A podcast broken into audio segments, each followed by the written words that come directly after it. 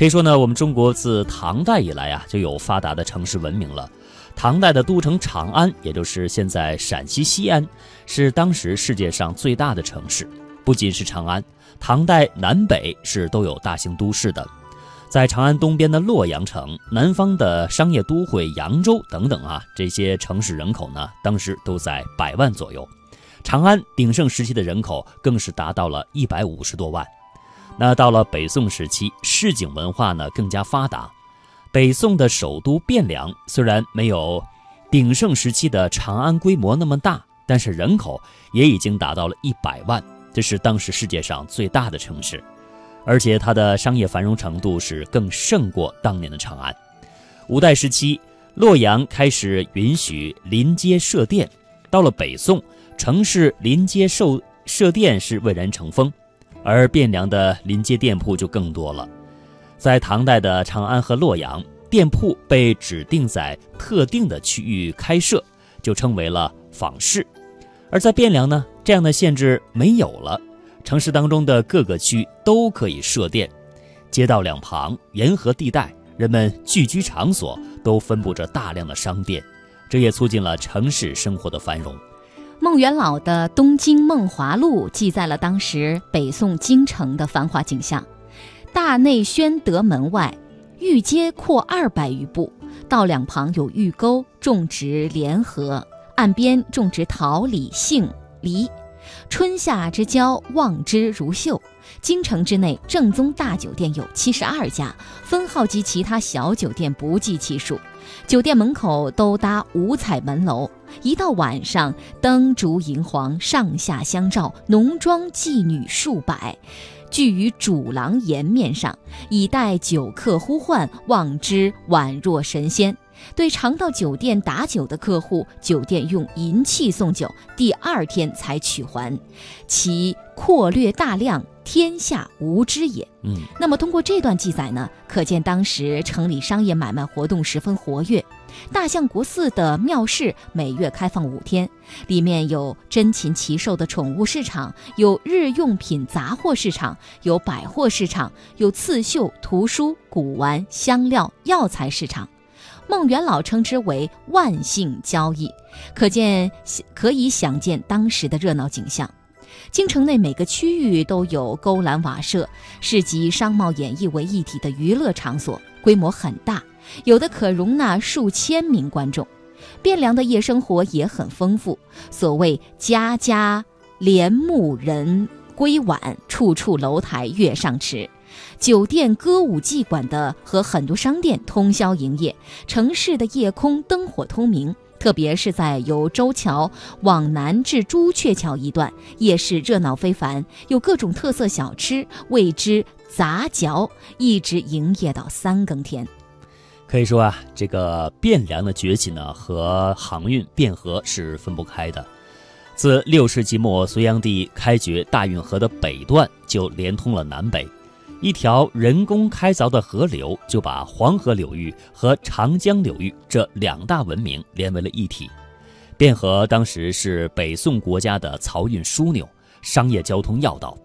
当时的西安、洛阳仍然保持着相当程度的发达，而南方的扬州等地呢，经济也迅速的发展，大有超过北方之势。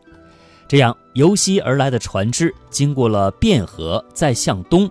再通过大运河向南进行连接，这样呢，汴梁这座城不仅是文化和政治中心，还是一座经济中心了。当时汴梁被称为繁华的不夜城。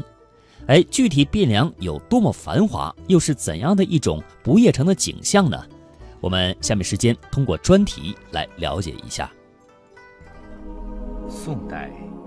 一个中国历史上经济、文化、教育最繁荣的朝代，一个发明了印刷术和火药的朝代，一个经济总量占当时世界一半的朝代。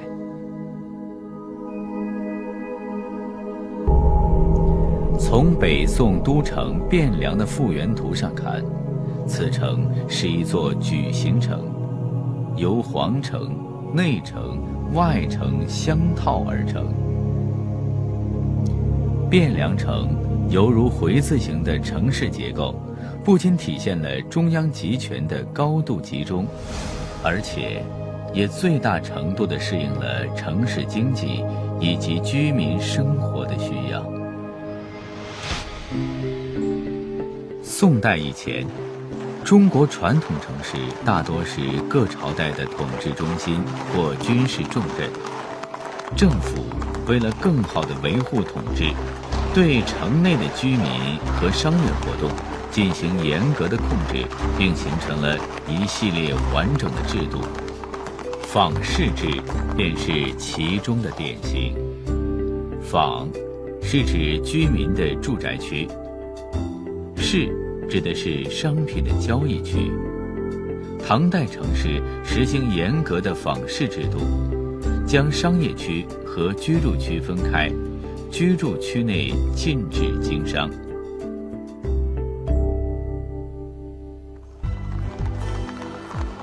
随着城市商业的迅速发展，城市人口的不断增加，坊市制已经不再适应宋代经济的发展了。于是，商业活动在城市各个角落开始生根发芽，集市。不但突破了区域的限制，也突破了时间的限制。三古以前的夜市已经合法，这也就是人们称汴梁为不夜城的原因。因循千年的宵禁制度被彻底取消，于是有了夜市，有了酒楼，有了《清明上河图》中汴梁的繁华。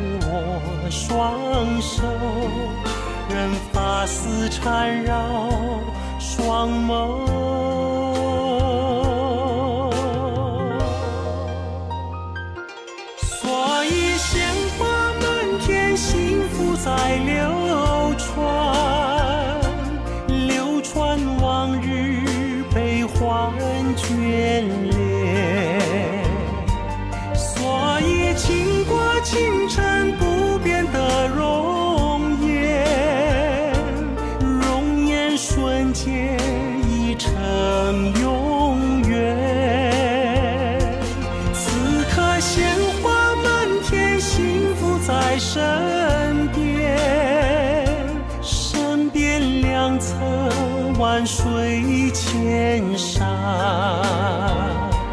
此刻倾国倾城，享受着永远，永远今夜如歌般未